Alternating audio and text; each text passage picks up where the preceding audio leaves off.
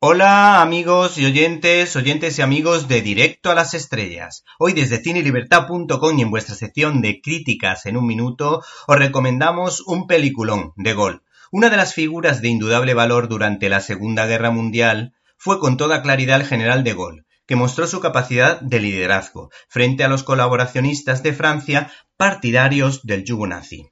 Se trata de un hombre de Estado que sin ser comunista lideró la resistencia, que en realidad no tuvo tanto protagonismo como se vende en determinados medios de comunicación. Esa resistencia, por supuesto, comunista.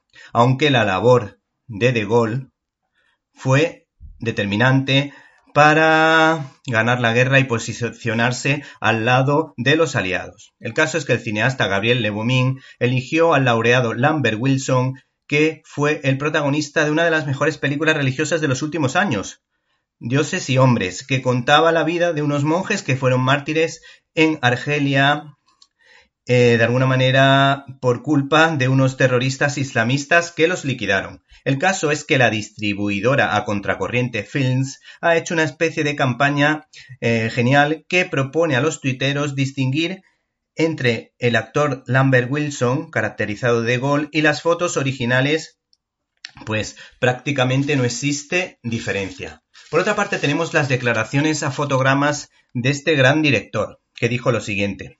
El film habla de un momento de fragilidad para De Gaulle que había cumplido 50 años.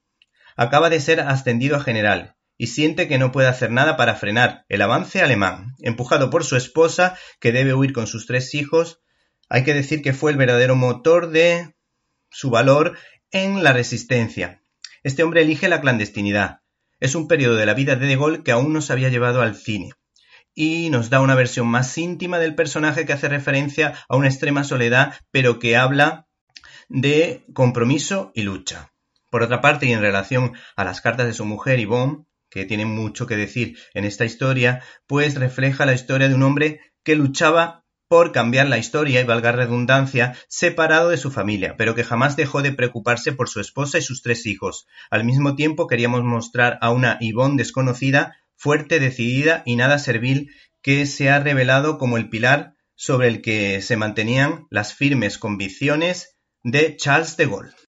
¿Y qué nos ha parecido la película? Pues hay que decir que el trabajo del mencionado cineasta Gabriel Le es excepcional, pues demuestra el dominio del juego de luces y sombras en las escenas que hablan del trabajo de los militares. Controla a la perfección la técnica del traveling combinándolo con la profundidad de campo. Y hay un plano secuencia de un minuto más o menos ambientado en la Segunda Guerra Mundial que de alguna manera recuerda al trabajo del gran Orson Welles que, por cierto, amaba España.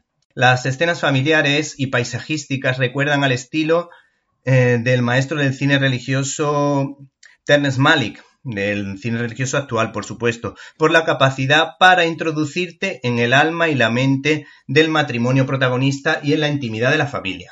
Este biopic es de lo mejorcito de los últimos años. El trabajo de Lambert Wilson es impresionante. Eh, yo no soy capaz de distinguirlo del auténtico Charles de Gaulle.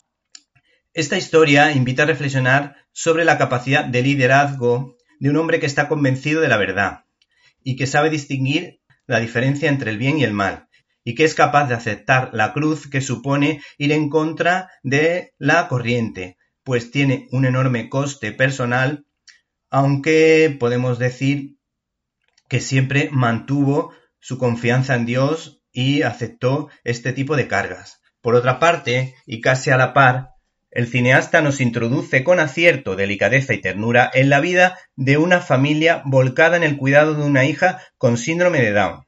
Se trata de un matrimonio sólido, cristiano practicante, católico practicante, que actúan, o que este matrimonio actúa en conciencia, que son coherentes a su fe y que se unen ante las dificultades y por supuesto que confían en las instituciones religiosas para la educación de sus hijos. De hecho, la mujer de De Gaulle fundó una institución para discapacitados.